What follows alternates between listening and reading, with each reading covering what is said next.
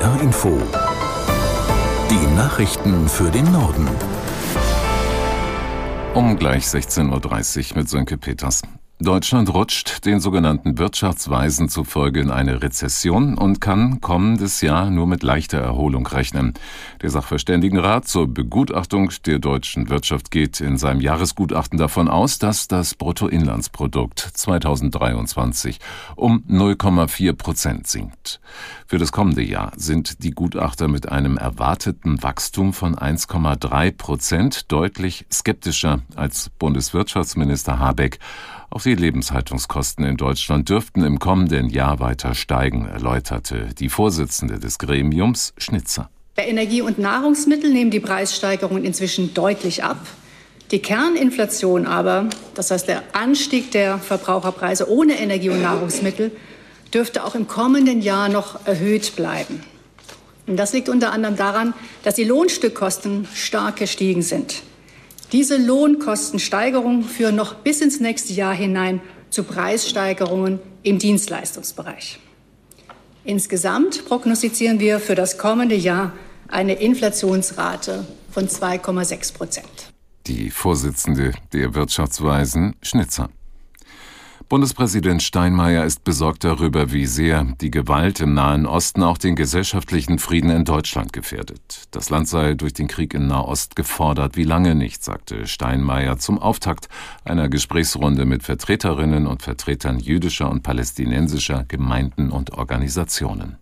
Aus Berlin Dietrich Karl Meurer. Entsetzt zeigte sich Steinmeier über die Billigung des Terrors und antisemitischer Hetze auf den Straßen. Das verurteile er scharf und entschieden. Unerträglich sei es, dass sich Jüdinnen und Juden in Deutschland nicht sicher fühlen, 85 Jahre nach den Pogromen von 1938. Er machte klar, die Bundesrepublik werde keinen Antisemitismus dulden. Gleichzeitig betonte er das von der Verfassung garantierte Recht, Schmerz und Verzweiflung über die zivilen Opfer in Gaza zu zeigen. Aber die Freiheit habe dort ihre Grenzen, wo sie in Gewalt und Hass umschlägt. Stahlmeier rief dazu auf, den inneren Frieden in Deutschland zu verteidigen. Er sei keine Selbstverständlichkeit. Israel hat der Zivilbevölkerung des Gazastreifens ein weiteres Zeitfenster für eine Flucht in den Süden genannt. Der Norden werde als erbittertes Kampfgebiet betrachtet, so ein Sprecher. Nach Militärangaben sind mittlerweile über 900.000 Menschen aus dem Norden Gazas geflohen. Die Vereinten Nationen sprechen von rund 1,5 Millionen Binnenflüchtlingen. Laut Angaben des palästinensischen Roten Halbmondes drohen dem Al-Quds-Krankenhaus im Gazastreifen im Tagesverlauf die Treibstoffreserven auszugehen. Zuvor hatte die palästinensische Autonomiebehörde im Westjordanland weitere schnelle Hilfslieferungen gefordert. Die Bundeswehr beendet am Freitag ihren Luftverteidigungseinsatz in Polen. Mehrere Systeme vom Typ Patriot aus Deutschland waren dort Anfang des Jahres stationiert worden. Aus Berlin Mario Kubina. Boris Pistorius sieht in dem Einsatz ein wichtiges Zeichen der Solidarität. Polen und Deutschland Schulter an Schulter beim Schutz der NATO-Ostflanke. Mit diesen Worten bilanziert der Verteidigungsminister die Zusammenarbeit in den letzten Monaten. Die Patriot-Systeme hätten zum Schutz von Menschen und Infrastruktur beigetragen. Die drei Feuereinheiten wurden zu Jahresbeginn dort stationiert, rund 50 Kilometer von der Grenze zur Ukraine entfernt. Vorher war auf polnischer Seite eine Rakete eingeschlagen. Die EU-Kommission empfiehlt Beitrittsverhandlungen mit der Ukraine. Bevor die Gespräche allerdings beginnen können, müsse das Land seine begonnenen Reformen abschließen. Wenn die EU-Staaten dieser Empfehlung zustimmen, hieße das, dass erstmals Beitrittsverhandlungen mit einem kriegsführenden Land stattfinden. Kommissionspräsidentin von der Leyen sprach von einem historischen Tag. Auch für Moldau und mit Einschränkungen für Bosnien-Herzegowina werden Beitrittsverhandlungen empfohlen.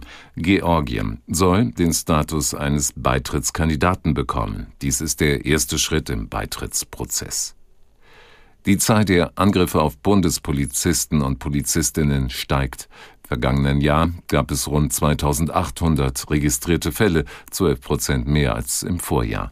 Mehr als 700 Beamte wurden dabei verletzt. Aus Berlin, Oliver Neuroth. Bundesinnenministerin Faeser spricht von einer erschütternden Bilanz. Sie kündigt an, wer Polizistinnen und Polizisten angreift, muss mit aller Härte des Rechtsstaats rechnen. Bestimmt hat den Alltag der Bundespolizei im vergangenen Jahr die Migration. Die Zahl der illegalen Einreisen hat mit fast 92.000 Fällen einen Höchstwert erreicht, ein Plus von 60 Prozent im Vergleich zum Vorjahr. Den größten Anstieg gab es bei Menschen, die über die Balkanroute nach Deutschland kamen. Der österreichische Immobilieninvestor René Benko zieht sich Unternehmensangaben zufolge aus der Führung der Signa Holding zurück. Signa ist auch am Hamburger Elbtower beteiligt. Aus Wien Silke Hane. Laut dem Unternehmen hat er heute den Vorsitz des Beirats an den deutschen Sanierungsexperten Arndt Geiwitz abgegeben. Der Beirat ist das wichtigste Beratungsgremium des Signa Vorstands. Geiwitz übernehme auch den Vorsitz des Gesellschafterkomitees. Die Privatstiftung der Familie Benko bleibt demnach aber der größte Eigentümer der Holding. Arndt Geiwitz fällt nun die Aufgabe zu, die gesamte Signa-Gruppe mit mehr als 1000 Einzelunternehmen neu zu organisieren. Dafür habe er den Rückhalt aller Eigentümer, heißt es von Signa. Das waren die Nachrichten.